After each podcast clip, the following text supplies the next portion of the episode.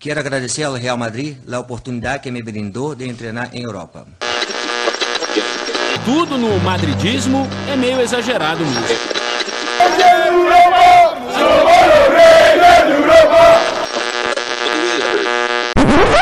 Bom dia, boa tarde, boa noite para você que está escutando a gente indo para o trabalho, escutando a gente na aula de geografia, para você escutando a gente enquanto curte as férias aí numa praia tomando uma água de coco. Que delícia, que beleza. O mundo, segundo os madridistas, está de volta para mais uma semana. Dessa vez a gente vai falar da criação, antes tarde do que nunca, do time feminino do Real Madrid. Eu tô aqui com a Larissa Turco. E aí, pessoal? E a gente tem como convidada dessa vez a Nayara Perrone, do Joga Amiga. Fala, Nayara, tudo bem? E aí, pessoal, tudo bem? Bom, a gente vai debater nesse podcast com uma convidada também mais que especial. Vocês vão ouvir o áudio dela daqui a pouco, que é a Tati Montovani. E a gente vai falar sobre a criação do Tacom, sobre como se deu essa compra do Real Madrid, desse clube de futebol feminino que já existia desde 2004, 2014. Pouco tempo, na verdade, né? Muito pouco tempo para um clube que ascendeu à primeira divisão do Campeonato Espanhol Feminino, a Liga Iberdrola. E a gente vai falar também da Copa da França, porque não tem como falar de futebol feminino hoje sem falar do que foi a Copa da França. E a Nayara esteve lá na Copa da França. Então eu queria que, Nayara, você se apresentasse para o pessoal, falasse um pouquinho do Joga Amiga e falasse de como foi essa experiência de assistir uma Copa em Loco, né? É, primeiro me apresentar, né? Eu sou co-criadora do, do projeto Joga Amiga.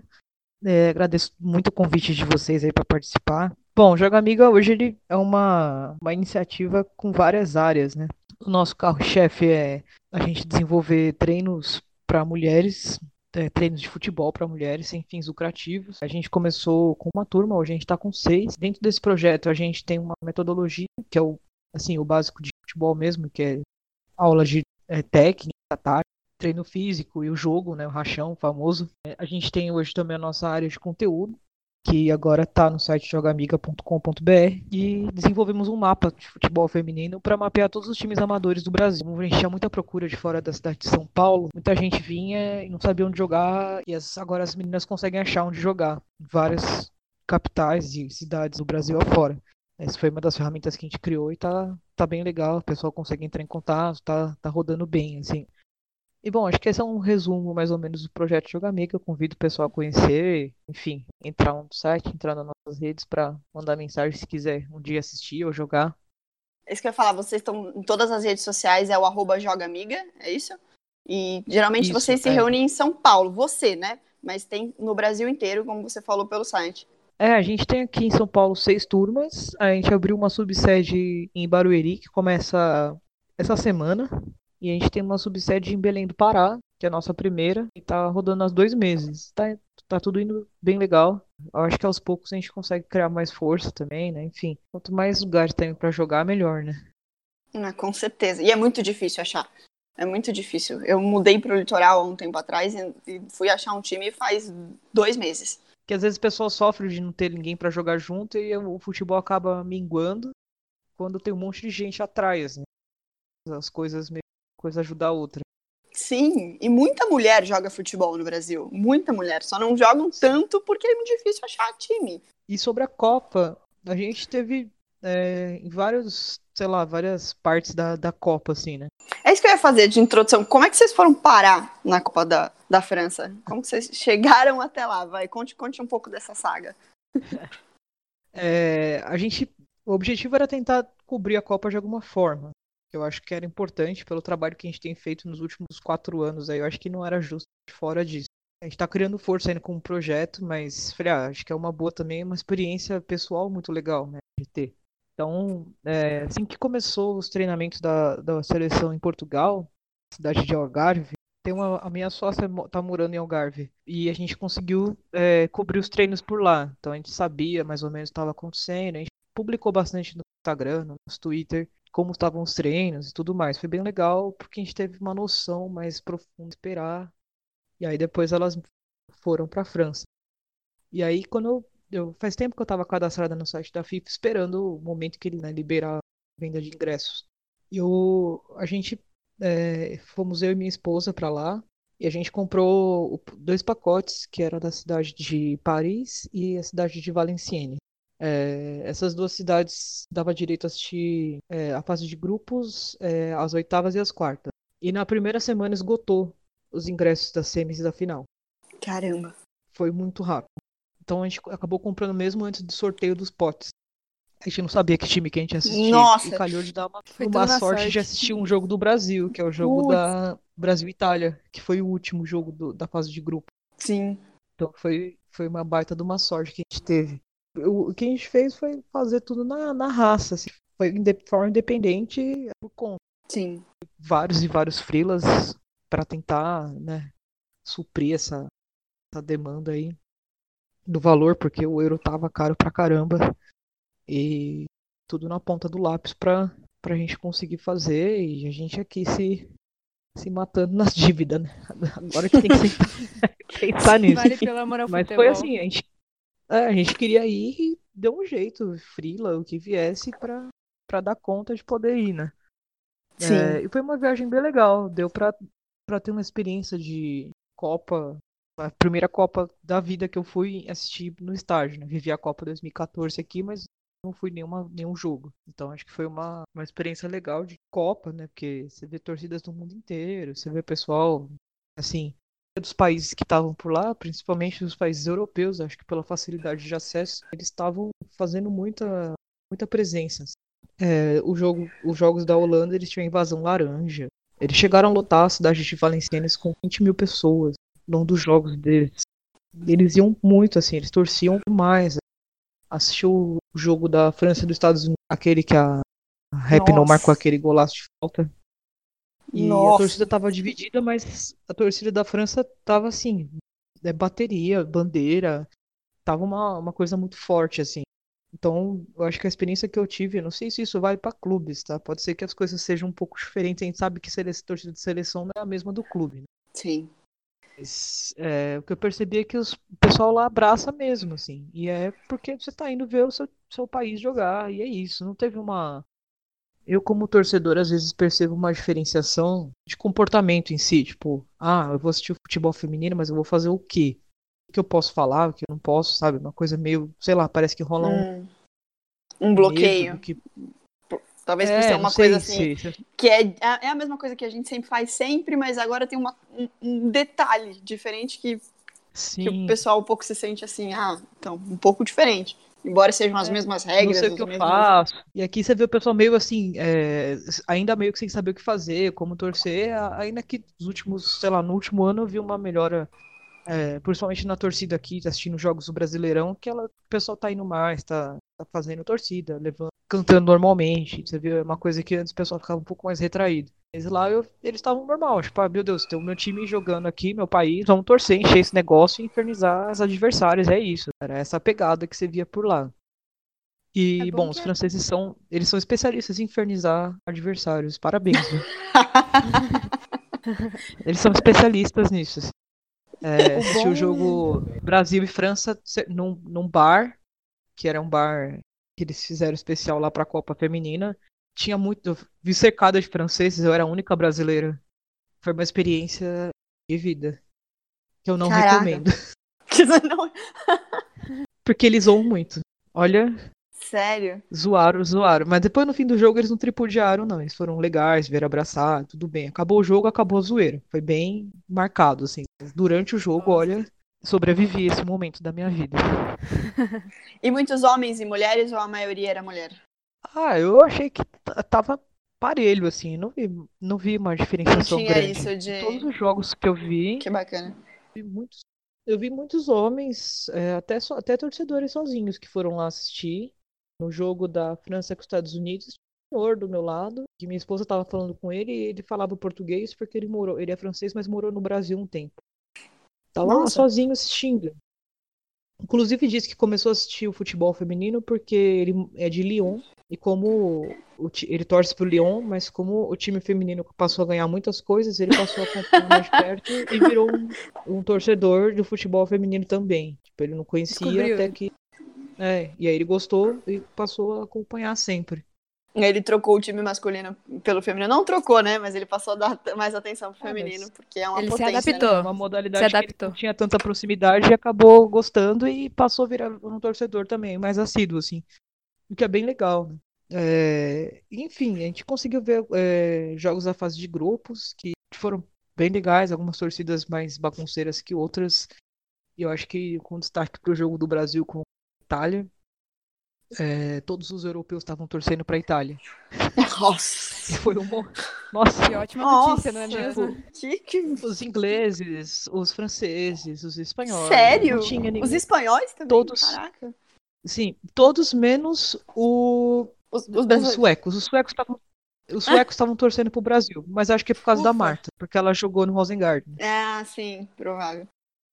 E aí, enfim, foi uma zoeira infinita dos europeus em geral, também os italianos, que são bastante bagunceiros durante o jogo inteiro, mas quando o Brasil fez o gol e terminou 1 a 0 você não via um pio no estádio. Foi bem, foi bem legal essa parte do jogo, né?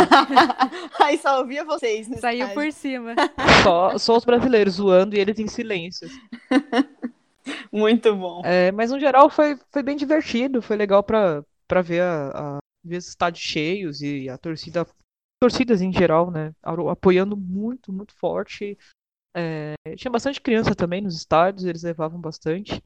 Um público misto também, não eram só mulheres, é, mulheres e homens, e enfim, eu achei que isso foi tudo muito positivo, são, é um saldo positivo que eu, que eu percebi, assim, nessa Copa, né.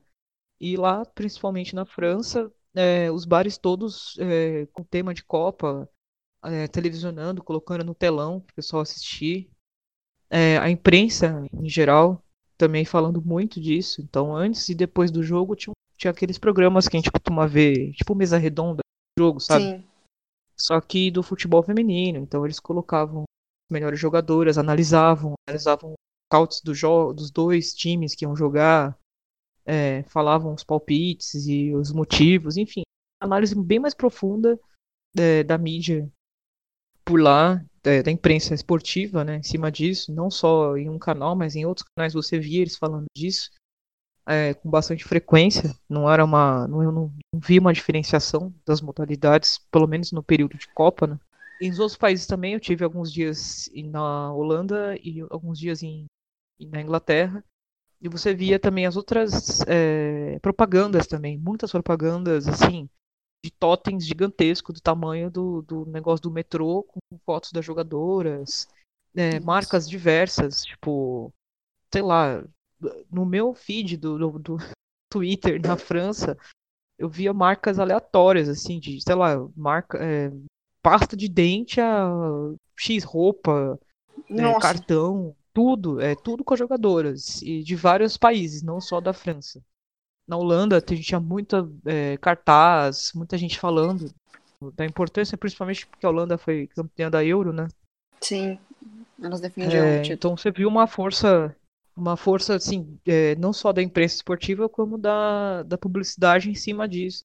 Até um dos pontos mais positivos, acho que dessa, dessa Copa foi essa parte dessa na- naturalização, né?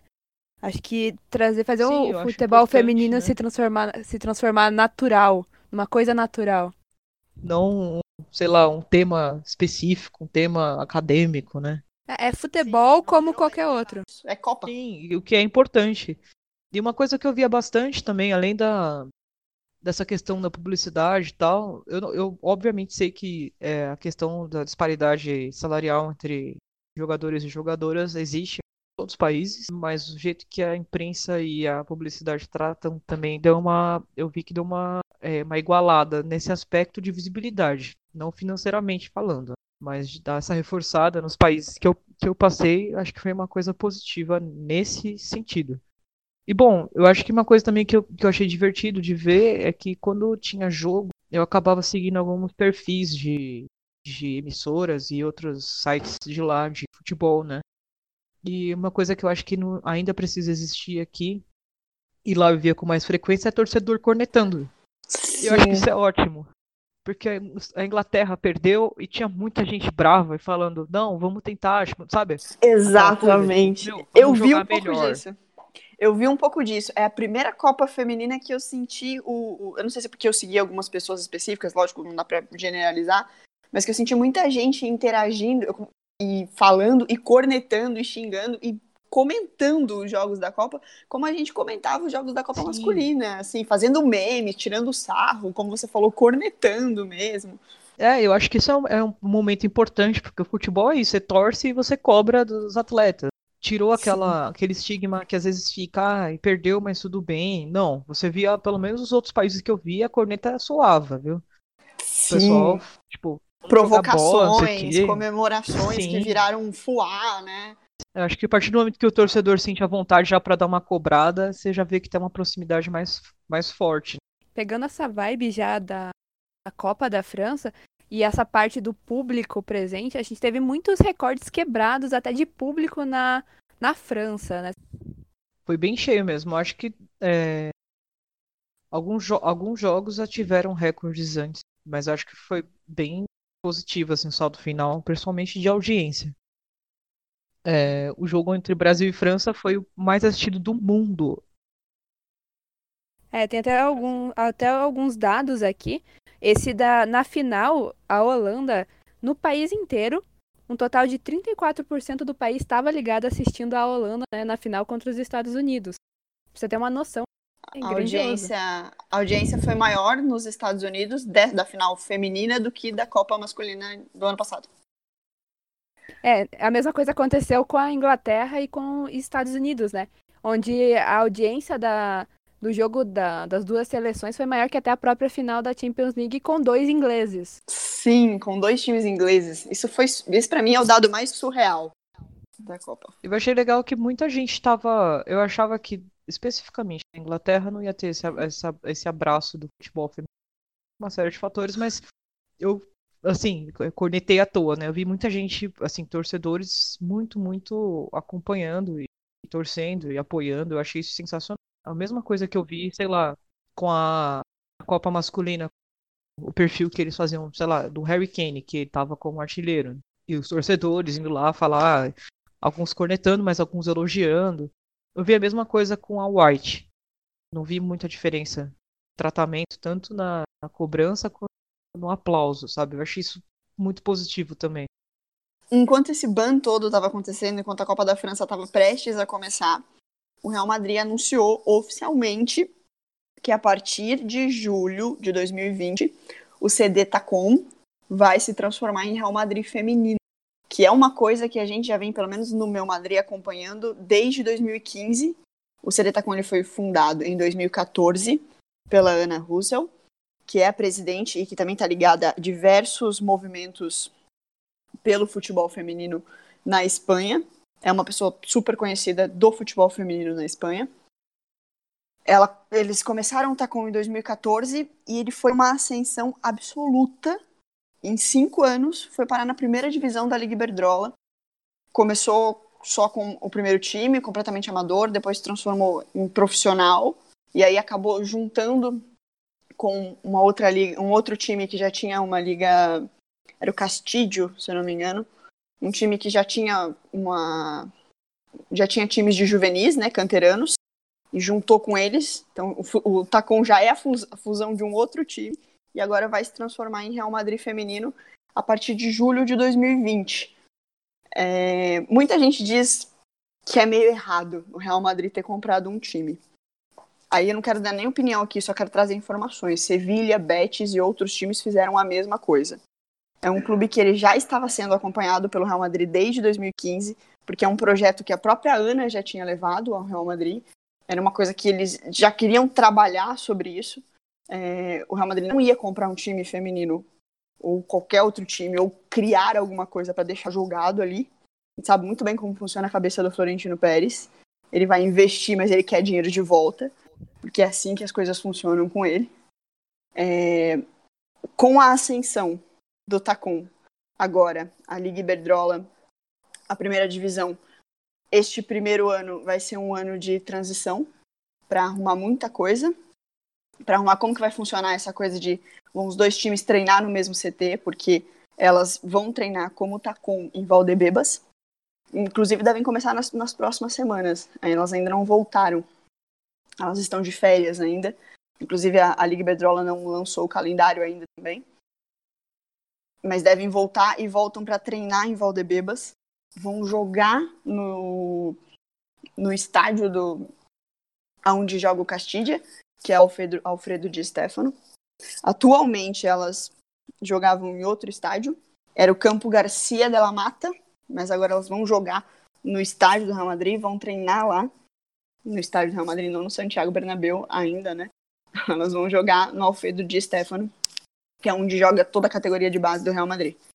Para falar sobre isso, antes da gente começar a comentar completamente sobre o Tacon, eu queria ouvir o áudio da nossa participação mais do que especial, que é a Tati Montovani, que mandou pra gente um áudio sobre o futebol espanhol feminino. Ela que acompanha o Real Madrid de perto e é também uma adoradora do futebol feminino. E ela mandou um áudio pra gente e vamos escutar agora essa participação da Tati. Fala pessoal, um prazer estar conversando com vocês, ainda mais para a gente falar um pouquinho sobre futebol feminino da Espanha e essa aproximação do Real Madrid finalmente entrar no futebol feminino, coisa que já era pedida há muito tempo pelos sócios do clube, também pela, pelo pessoal que, que trabalha com futebol feminino na Espanha. Essa chegada do Real Madrid era muito desejada e finalmente a gente vai ver isso em 2020, quando o CD Tacon se transformar então em Real Madrid feminino. É, primeiro, para trazer para vocês um panorama de como é que está a situação do futebol feminino na Espanha. Nos últimos anos, eu acho que é, do futebol europeu, talvez o espanhol seja um dos que tenha subido mais degraus, né? Porque ele praticamente não existia, era praticamente amador nos últimos anos e agora a gente já está vendo clubes se profissionalizando atletas sendo transferidas de clubes de um para outro e cobrando um salário um pouco mais elevado, é, principalmente se a gente for comparar o que a gente vivia há uns 10 anos atrás no futebol feminino da Espanha, que era muito amador, agora já está se transformando em muito mais profissional. Os grandes clubes, quase todos, é, já têm é, equipes de futebol feminino. E os investimentos que estão acontecendo são o principal fator que faz com que o futebol feminino na Espanha tenha evoluído muito nos últimos anos. Né? A gente tem a Liga Iberdrola, que com o patrocínio da Iberdrola conseguiu fazer com que clubes pudessem se manter e as jogadoras pudessem praticamente viver disso só do futebol, coisa que não acontecia antes. A gente tem o Barcelona que há mais tempo investe nisso, que é o, o primeiro clube que se tornou profissional. A gente tem o Atlético que faz um grande investimento principalmente nas categorias de base, que é um clube que está começando a formar jogadoras. Então, isso faz com que é, o investimento que vem de fora faz com que o futebol feminino na Espanha cresça, né? A gente tem em Madrid o Raio Vallecano, que é muito tradicional nisso, mas que acaba não tendo tanto investimento. Vamos ver se esse ano começa a ter é, mais dinheiro, né? O, o Madrid feminino, que também conseguiu subir, que era o outro time que o Real Madrid poderia adquirir e passar a ter o futebol feminino dentro do Real, acabou optando pelo CD Tacom. Então a gente está vendo uma evolução nos últimos anos que a gente pode ver o reflexo disso na seleção espanhola, que fez uma baita Copa do Mundo, que dificultou a vida para os Estados Unidos. Então, é, para mim, a chave do futebol feminino na Espanha nos últimos anos é o investimento que está havendo. Né? A gente espera que isso continue crescendo. Agora, a Federação Espanhola assumiu o Campeonato Espanhol. Vamos ver até que ponto, é, talvez as divisões an anteriores, a, a, segunda divisão, também é importante que essas equipes também comecem a crescer para a gente ter uma disputa maior, né, um interesse maior e para melhorar a, principalmente a categoria de base dos clubes, que é o que vai fazer o futebol evoluir nos próximos anos. Em relação à entrada do Real Madrid, a gente precisa sempre estar alerta de que é só no ano que vem. Esse ano vai ser um ano de transição, um ano que o Tacon vai aprender a conviver com o Real e o Real vai aprender a conviver com o futebol feminino porque é muito diferente do futebol masculino ainda. Então o pessoal já está é, é, especulando sobre galácticas chegando no Real Madrid e eu sempre digo muita calma nessa hora, porque a gente vai ter que ver que, como é que vai ser esse Real Madrid feminino, quais são as intenções do Real Madrid. A gente sabe que o Real Madrid é o clube mais exigente do mundo, que vai sim acontecer um investimento alto, muito provavelmente, porque a ideia do Real Madrid é ganhar títulos também com o feminino, mas eu acho que o Real vai estar tá mais preocupado primeiro primeiro em se estabelecer dentro dessa nova categoria que é nova para o clube, né? Então, fazer essa transição bem feita, investir também nas categorias de base, que o Real Madrid vai ter que fazer isso, porque ele sabe, a gente sabe como é que funciona o Real Madrid, as categorias de base são importantes para o clube. Então, eu acho que esse ano de transição vai ser muito importante, como eu dizia, para o Tacom aprender a conviver com o Real e o Real aprender a conviver com o futebol feminino. E aí a gente vai poder ter uma noção de para onde vão os investimentos do Real Madrid. Se ele vai apostar mais na base para começar a, for, a, formar jogadoras ou se vai apostar em grandes investimentos. Eu acho, pela sensação que eu tenho agora, é que esse ano o Tacom vai ser mantido basicamente como está. É, não acredito que vão chegar jogadoras. O Real vai talvez o Tacom vai fazer talvez uma outra contratação para tornar o time um pouco mais competitivo, mas a ideia é que siga mais ou menos na mesma linha. E o ano que vem vamos ver como é que vai ser esse investimento do Real Madrid. Eu acho que o Real vai sim tentar se aproximar dos dois grandes clubes, do Barça e do Atlético, fazendo um investimento alto. Né, para trazer de repente jogadores, não sei se as melhores do mundo, mas jogadoras que, que, que tornem o Real Madrid feminino bastante competitivo, porque a Liga dos Campeões vai ser um dos objetivos. Então, é, vão, esse investimento vai existir, mas eu acho que talvez nesse primeiro ano não seja tão elevado como a gente pode ver se realmente esse projeto é, der, certo, né? Eu acredito que vai dar certo, o Real vai colocar dinheiro nisso, mas eu não acho que vai ser é, o clube que mais vai investir. Eu acho que eles vão ir pouco a pouco. Isso é uma consequência, né? Vai ser um passo depois do outro, porque realmente é a primeira vez que o Real Madrid é, vai fazer, é, vai entrar nessa categoria e realmente o Real precisa desse tempo de experiência e desse tempo de entender como é que funciona. Mas sim, eu acho que para o futuro o Real Madrid vai ser um dos grandes investidores nessa categoria e sim, a gente vai ver as melhores jogadoras do mundo no Real Madrid, mas muita calma nessa hora, que o investimento está só começando. Um abraço para vocês, pessoal. Um prazer estar conversando com todos. Aí, ouvimos Tati Montavani, correspondente do esporte interativo, e que está sempre na cobertura na cola dos clubes de Madrid, tanto o Real Madrid quanto o Atlético. Esteve aí na cobertura de três Champions League seguidas do Real Madrid, três conquistas só seguidas, só isso, e está lá acompanhando de perto os, o passo a passo do clube. A Tati falou uma coisa muito importante, assim, é, tá todo mundo eufórico, principalmente nós, torcedoras, mulheres do Real Madrid, porque era uma coisa que todo mundo sempre cobrava. A gente sempre via Atlético e via Barcelona e via eles disputando na, no, na última temporada. Eles jogaram no, no Anda Metropolitano para mais de 60 mil pessoas, um clássico. Então foi uma coisa que a gente ficava olhando assim, como o cachorro olha, sabe quando o cachorro tá olhando assim, o, o frango rodando no, no negócio? Eu quero. Assim que a gente ficava quero. vendo, sabe? Você ficava, nossa, que legal, eu não tenho um time de futebol feminino. eu não tenho. E, e agora a gente tem. Ainda não tem, mas vai ter. Mas é um processo que, que vai é, exigir uma transformação dentro do clube, porque, ok, a gente vai botar todo mundo no mesmo lugar, não quer fazer uma divisão, não vai criar um CT diferente. A gente tem uma estrutura maravilhosa, então vamos colocá-las para usar a nossa estrutura também. Mas aí você tem que se adaptar, por exemplo, provavelmente vai ter que ter alguma ampliação dentro de Valdebebas, dentro da Ciudad de Real Madrid, para poder é, caber mais gente, porque a gente já sabe que o Castilla, que é a segunda equipe do Real Madrid de juniores, que já é juniores profissionais, né? E eles já usam também as instalações, então, assim, é muita gente dentro de um lugar só. E a gente não tá falando só da equipe feminina profissional, das que vão disputar a Liga Iberdrola. A gente tá falando de toda a categoria de base. Em 2016, teve uma assembleia de sócios em que a criação do time feminino foi um pedido de todos os sócios. Foi uma, um, uma primeira cobrança real e oficial em cima do Florentino Pérez. E aí, depois de toda a assembleia, ele se reuniu para dar as respostas aos sócios e disse que já era uma coisa que o Real Madrid estava planejando, mas que como todas as coisas que o Real Madrid planeja, e a gente pode ver isso pela equipe de basquete, porque o Real Madrid não tem uma equipe de basquete. O Real Madrid tem a melhor equipe de basquete da Europa. Uma das melhores equipes de basquete da Europa. Quando foi criado lá atrás, é, é o planejamento do clube. É assim que se trabalha no Real Madrid. Não quer dizer que vai, é isso que vai acontecer, mas é assim que se planeja.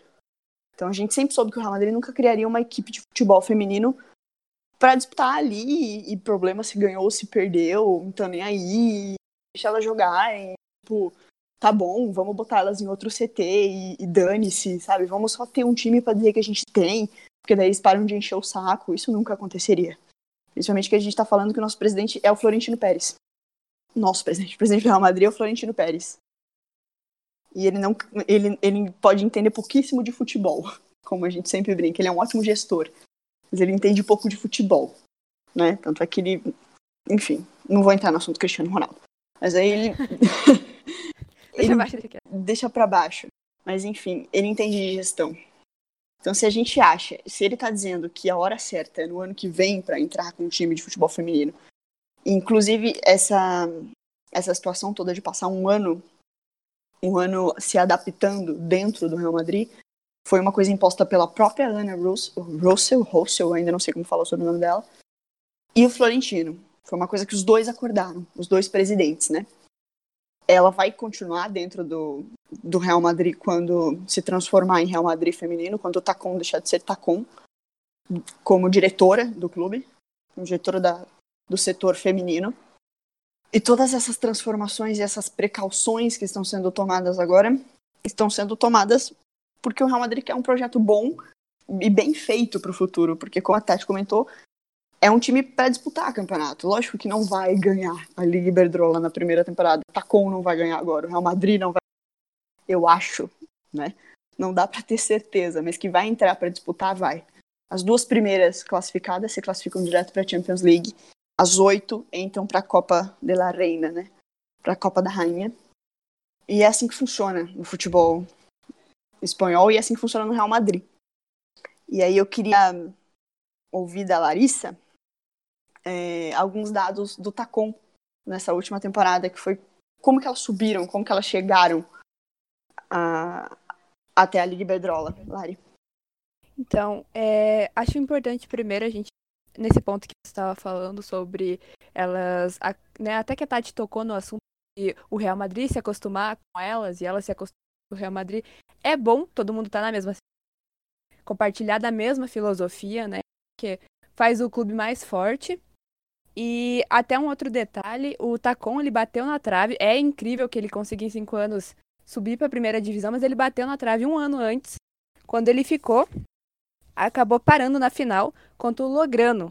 Ele chegou até a final e acabou perdendo contra o Lograno. Daí no ano seguinte ele acabou subindo agora contra o Santa Teresa. Então, alguns dados na última campanha do Tacon até a primeira divisão, as meninas foram muito boas no grupo delas, ficaram em primeiro com uma pontuação de 70 pontos, e isso em 26 jogos, a gente pode resumir aí em 22 vitórias zero derrotas e quatro empates. Então, é realmente surpreendente que elas foram muito bem dentro do grupo delas.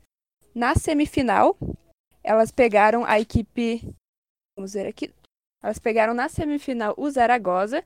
Na ida, elas empataram em 1 a 1 e na volta acabaram ganhando por 1 a 0. Na final, que é o que garantiu elas na primeira divisão, foi contra o Santa Teresa. Perderam na ida, mas em casa conseguiram uma grande remontada pelo placar de 2 a 0 foi onde elas conquistaram a primeira é, subida delas aí para a divisão na história nesses cinco anos de existência do Tacon. Cinco anos na primeira divisão. É um projeto muito bem feito. A Ana Russo sabe o que ela tá fazendo. E sabia quando ela bateu na porta do Florentino Pérez também. Mas a gente é clubista, né? E é por isso que a Nayara tá aqui. e a gente queria saber de você, assim, Nayara, é, que não é clubista, que tá olhando de fora essa situação, o quanto a entrada do Real Madrid, muito tarde, a gente sabe disso, é uma coisa que, como eu falei, a gente é revoltado com isso, mas o quanto a entrada do Real Madrid é importante e, e pode, de uma certa forma, acelerar essa história até de pagamento. Porque a gente está falando de um clube que não que vai pagar bem. Que o que se especula é que vai gastar 2 milhões em contratações no próximo ano. A gente não sabe se em contratações de jogadoras, se em comissão técnica, mas tudo isso estimula uma briga por salários, uma briga uma briga por contratações, briga com o Lyon, talvez, briga com outros clubes de outras partes do mundo. E a gente queria saber de alguém agora um pouco mais, um pouco, é, como é que é, parcial, é, o quanto essa entrada do Real Madrid pode ser importante para o futebol feminino.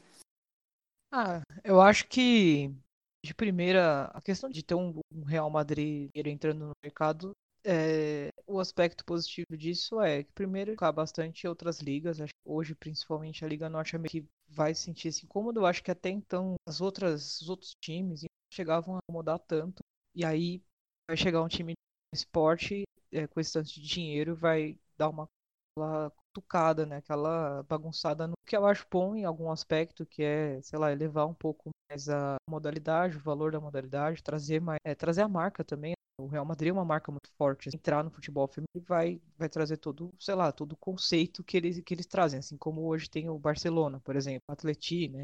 Então acho que vai, vai ajudar bastante no desenvolvimento.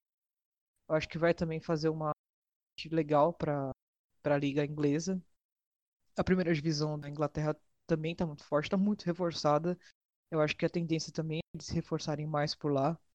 Então acho que a gente vai ter uma melhoria, pelo menos financeira, é, em todos os aspectos da, das ligas, né? Inclusive, sei lá, criação, que eles também estão pensando em fazer algum tipo de Liga dos Campeões, tipo, é, não só como a feminina, mas tipo, outras ligas que englobem mais times. As ideias que eu tinha visto esses dias eu acho que é super positivo. É, quanto mais isso se, se espalhar, melhor. É, e também vai levar para a questão salarial. Então, ah, hoje você ganha X, aqui o Real Madrid está pagando X. Acho que nenhum time também vai querer ficar de fora, porque acho que o que a Europa sacou também tardiamente, os Estados Unidos já tinha sacado há muito tempo, é, que futebol é produto, né? Então, esse pessoal fala a língua do dinheiro não tem outra língua que eles falam. A gente sabe disso. É, mesmo que a gente, às vezes, pessoalmente discorde de que tem muita questão de grana no futebol, que isso às vezes fica chato, mas eles falam a língua do dinheiro. Então acho que os clubes passaram a enxergar o futebol feminino também como um produto. É, você até citou a questão do basquete, né? Que eles criaram um dos melhores times. E é isso, é um produto, eles vão querer transformar isso numa coisa mais lucrativa. Eu não tem como dizer que ter, sei lá, dois times competitivos enchendo estádio seja uma coisa, seja uma coisa ruim. Você gasta agora, investe e depois recupera isso, porque muita gente vai querer estar perto para assistir. O lado ruim disso para mim é que a famosa rapa nos times brasileiros e outros times mundo afora aí que tem menos dinheiro nas ligas vai, acontecer. Eu acho que isso vai ser muito triste, porque é, o momento que a gente está vivendo hoje no futebol feminino, isso é uma, uma visão minha, tá? Uma, uma verdade absoluta. Mas é, o que a gente está vivendo hoje aqui é, uma, é, uma, é um desenvolvimento. É, a gente está tá conhecendo mais de perto, criando uma. assim, aprendendo mais a cultura do futebol feminino, as histórias, é, as jogadoras, tudo isso a gente está aprendendo aqui no Brasil. Então, você, sei lá, tem hoje o time, sei lá, os times aqui da cidade de São Paulo, só para dar um exemplo. Tem o Corinthians a Norte, o São Paulo com a Cris. É, é uma coisa que você tá, você tá vendo que é, as pessoas estão se afeiçoando, estão chegando mais perto, os torcedores, tudo isso. Eu acho que o momento que isso começar a acontecer, dessa, dos times de fora levarem as melhores craques para lá, é, talvez atrapalhe um pouco o desenvolvimento pleno do, da modalidade nos países que têm menos dinheiro. Aí vem uma questão também. Você quer que seu time seja legal, que ele funcione? Acho que aí também vai, assim, seria uma coisa dos times. Isso também é, uma, é um sonho, tá? Mas os times tentarem e falarem, gente, é, tá disputando, não tenho o que fazer, tem que colocar dinheiro. Óbvio, a lei que a, a ordem né, da, da FIFA so, que baixou na Comembol e a Comembol fez para os times aqui da, da América Latina não diz respeito exatamente ao futebol feminino. É, ou você investe na base masculina ou você investe no futebol feminino. Alguns times optaram por fazer o futebol feminino, mas eles podem de repente falar: ah, não quero mais, e fazer só a base masculina. E tudo bem, porque eles não vão ser punidos por isso. Mas eu acho que é, a questão social também, as pessoas vão cobrar. Meu, sério, não tem time feminino. Por quê? Todo mundo tem. Vira aquilo que vocês falaram. Os torcedores vão ficar, putz, só eu não tenho, é chato. Eu não quero ver o time dos outros, né? Então acho que é, vai ser muito, vai ser uma, uma escolha muito difícil um time hoje de camisa, time grande, ir lá e falar, ah, não quero mais. Ele vai ser cobrado. Então não sei se vai ser fácil. Mas eu acho que no ponto negativo é isso, de atrapalhar bastante o desenvolvimento. Por que eu digo isso? É, não é novidade que os times europeus levam é, no masculino, né, levam jogadores é, para lá e isso há, há anos, né, não é coisa recente.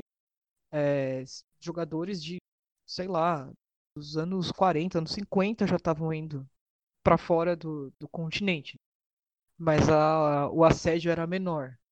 Então teve um, sei lá, umas décadas para desenvolver, criar histórias e tudo mais. Não ser um campeonato fraco, ser um campeonato legal de assistir. Eu não sei se a entrada de times europeus com essa força é, vai subir tão rapidamente o, a nossa também a nossa oferta, né?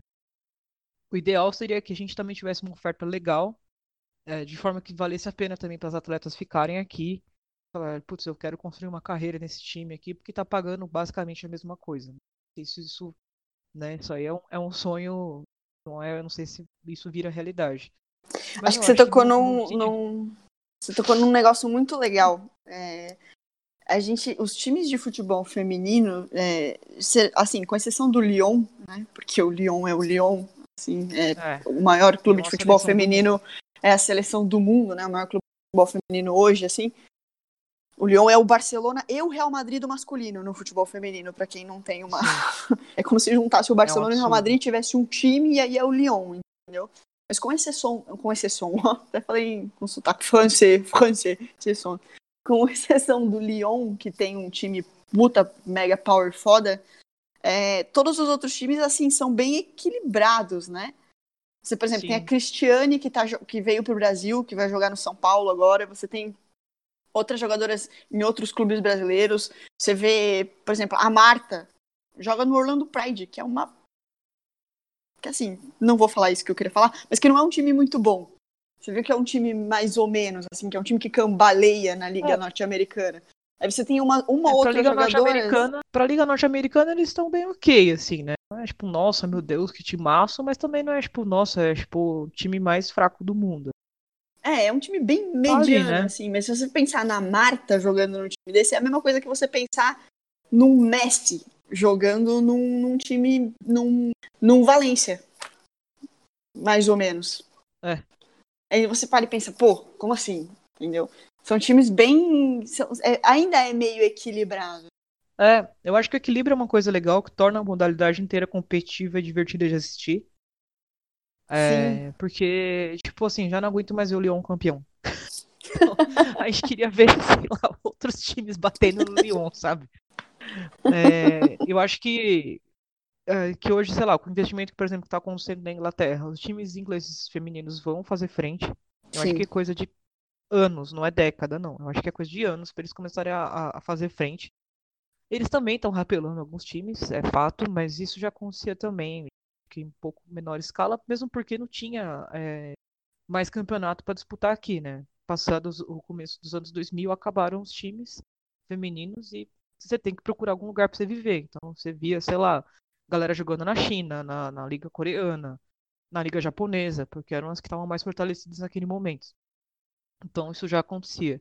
Então acho que assim, é, você elevar esse status é bom para toda a modalidade, é, porque você vai virar referência. Se isso realmente for um projeto que vai ser nesse nível, a gente vai falar, meu, o nosso time tem que ser o mínimo esse aqui. A gente vai mirar nesse, nesse projeto para fazer o nosso time ser isso que é esse tipo de investimento que hoje provavelmente times devem mirar, sei lá, no Lyon, é, talvez no, hoje no City, enfim, nos times que estão com esse investimento no feminino.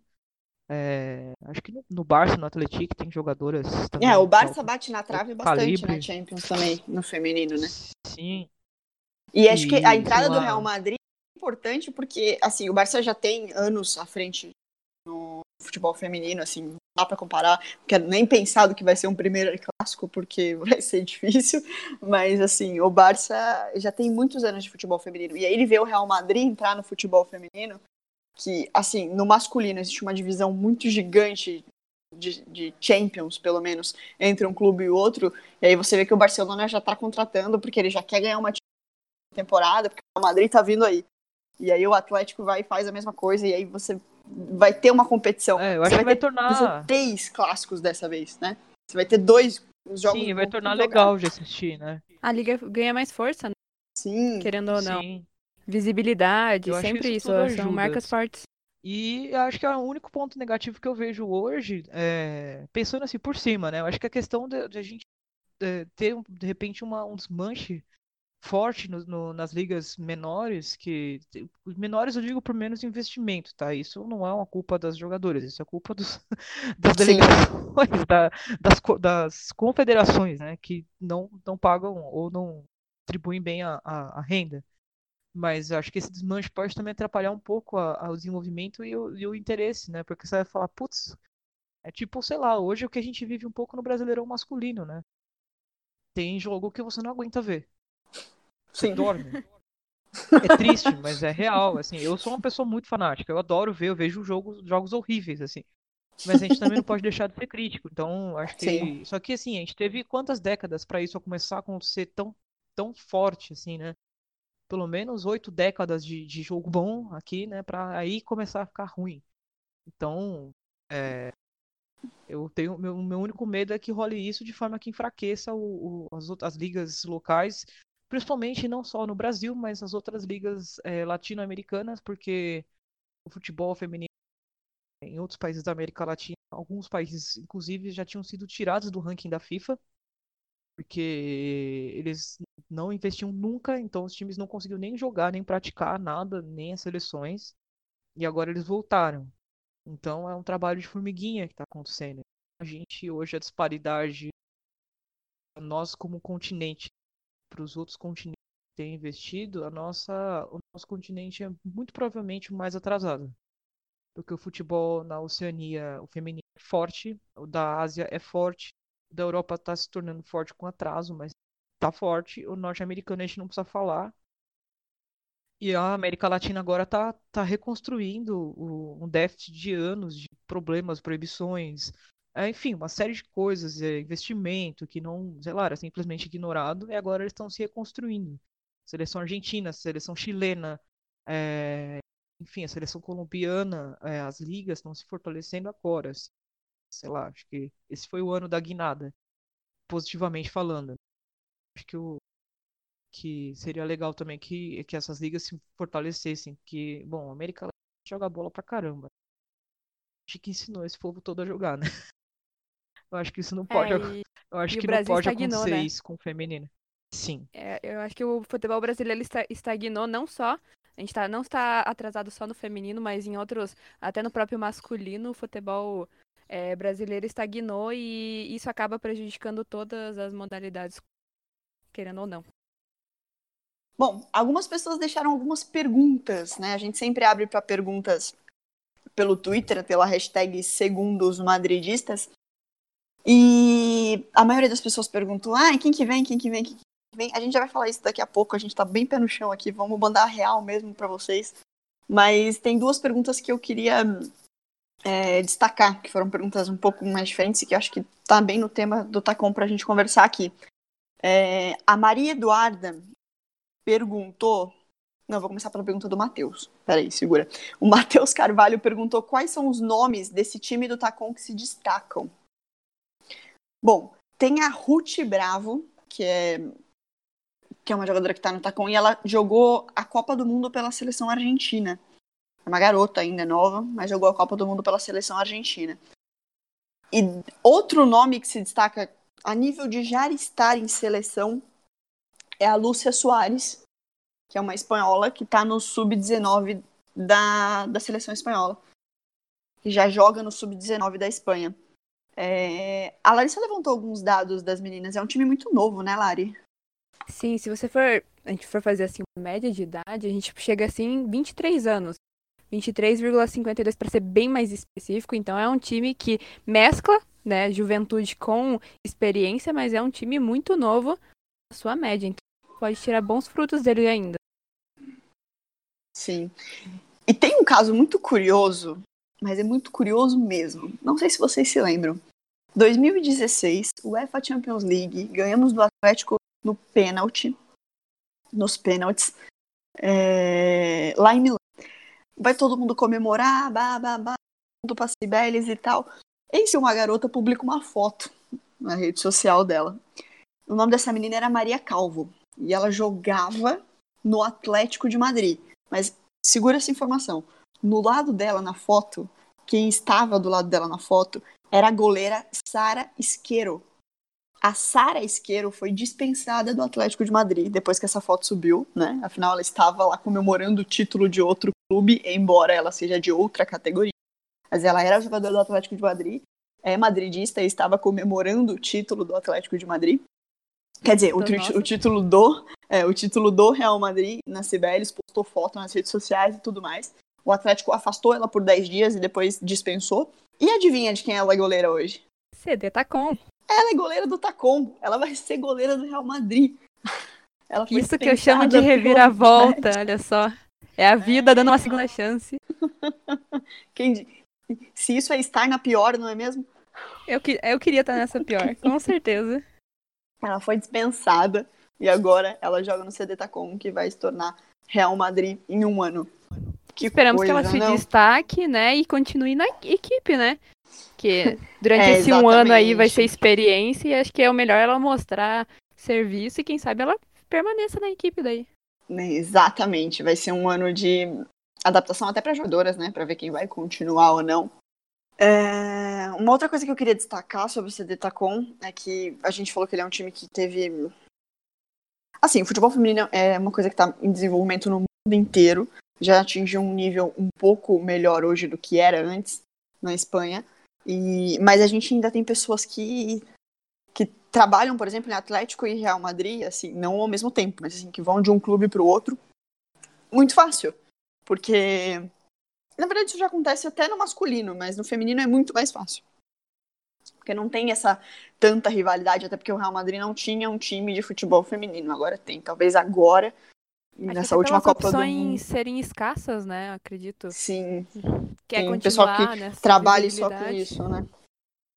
Exatamente.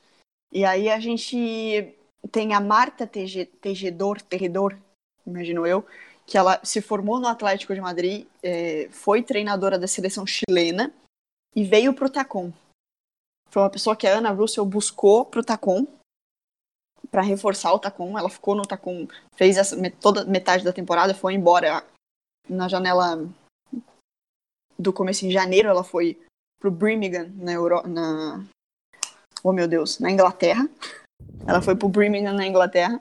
Então, era uma treinadora que já era conceituada assim dentro do cenário e que foi um, um grande investimento do Tacon.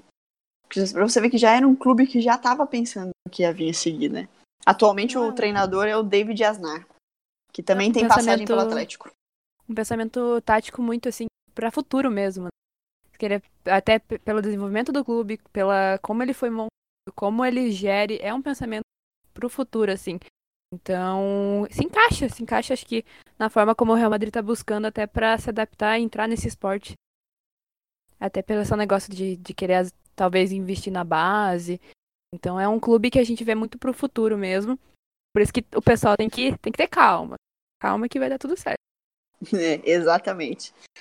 A Maria Eduarda fez duas perguntas em uma só. A outra pergunta é que todo mundo já fez, mas a primeira pergunta é muito interessante e, é, e a gente vai começar a bater muito nessa tecla agora, porque a gente já vai cobrir o Tacom a partir desta temporada, mesmo que não seja Real Madrid.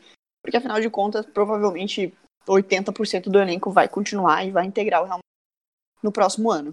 Ela perguntou assim: aonde a gente pode acompanhar os jogos da Liga Iberdrola? nas redes sociais da La Liga. Eles disponibilizam link e pelo Facebook eles transmitem os jogos. Então a gente vai conseguir assistir online todos os jogos do CD Tacom, o que é uma grande notícia, que é uma muito importante pra gente, porque a gente sofre para assistir a La Liga no masculino, porque metade não passa um, aí tem a porcaria do esportes e. Aplicativo. Aplicativo e o caralho a quatro. A gente tá sofrendo para assistir a liga masculina, mas a feminina a gente vai ter disponível em links da La Liga pelas redes sociais, graças a Deus. Um pouco parecido do que faz a, a Liga Americana, né? Que a gente já consegue assistir todos os jogos online. A gente vai conseguir assistir todos os jogos da Liga Iberdrola online E até também. quem, quem tiver bastante, quiser conhecer mais até mesmo do Tacom, eles têm um site próprio. Você digitar ali no Google, você consegue achar com a trajetória das meninas, dentro da liga, assim mesmo, jogos que elas tiveram, os jogadores. Então, se tiver curiosidade, é, é um bom local para você buscar e já tá conhecendo a equipe. É, a página delas no, no site da Liga Iberdrola também já tá no ar. É, tem algumas informações estão erradas lá. No site delas também tem algumas informações zicas erradas, mas são coisinhas muito pequenininhas, bobas, que não atualizaram. Como, por exemplo, o nome da treinadora. Tá errado lá ainda. Não é mais, agora é o David Asnar, né? Que já passou por Atlético, já passou por vários outros clubes, Levante, até pelo Real Madrid. Ele já trabalhou nas categorias de base do Real Madrid. Comissão técnica, né? Sim. Já, é, já é uma pessoa. Já encaixa já com. Já conhece a filosofia do clube, já é mais um ponto aí. Exatamente. E agora vamos responder a pergunta que todo mundo quer saber, porque assim, o Real Madrid anunciou futebol feminino e todo mundo começou como sem encher o saco e falar, ai, anuncia a Ma- ai, anuncia a Ada, ai, anuncia a fulana, anuncia a Beltrana, Até a Morgan quer, né? a Morgan que mais aparece, né? E aí anuncia todo esse pessoal. Gente, seguinte, a gente tá falando do Florentino Pérez. Ele vai querer um retorno. Dizendo que vem Mar Marta Wog, talvez não para esse ano, não sei, 2021, porque o contrato dela com o Lando Pride acaba no final do ano. Então não é algo assim surreal de se pensar que talvez a Marta tope participar de um projeto para não só agregar nós, mas como tá ali, né, envolvida mais projeto e é a maior de pela todos os tempos, né? dela mesmo. né? A vontade dela Exatamente. querer mesmo, que isso já é 50%. Exatamente. E aí, é, dos nomes que se falam bastante, eu, é, dos big nomes que se falam, o dela talvez seja o que a gente pode pensar que talvez pode acontecer. Talvez não 2020, porque a gente não sabe ainda, a gente vai descobrir no decorrer da temporada onde é que a gente vai precisar investir. Além do nome que a gente vai querer trazer, que o Florentino vai querer trazer, mas de todos os nomes que se especulam, por incrível que pareça, porque ela é né, a maior de todos os tempos, o da Marta é o único que se possa dizer, hum, talvez. E eu digo isso porque a Ada, que é a atual melhor do mundo, joga no Lyon. As É, outras que Lyon, vocês estão né? pedindo, joga no Lyon.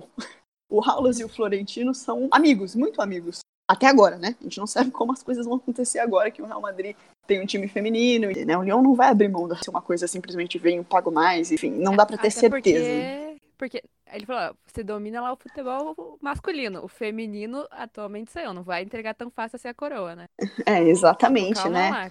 Você tem muito caminho pra andar, meu filho. Você não vem chegando aqui querendo levar no meu time atualmente e tem outras melhores do mundo.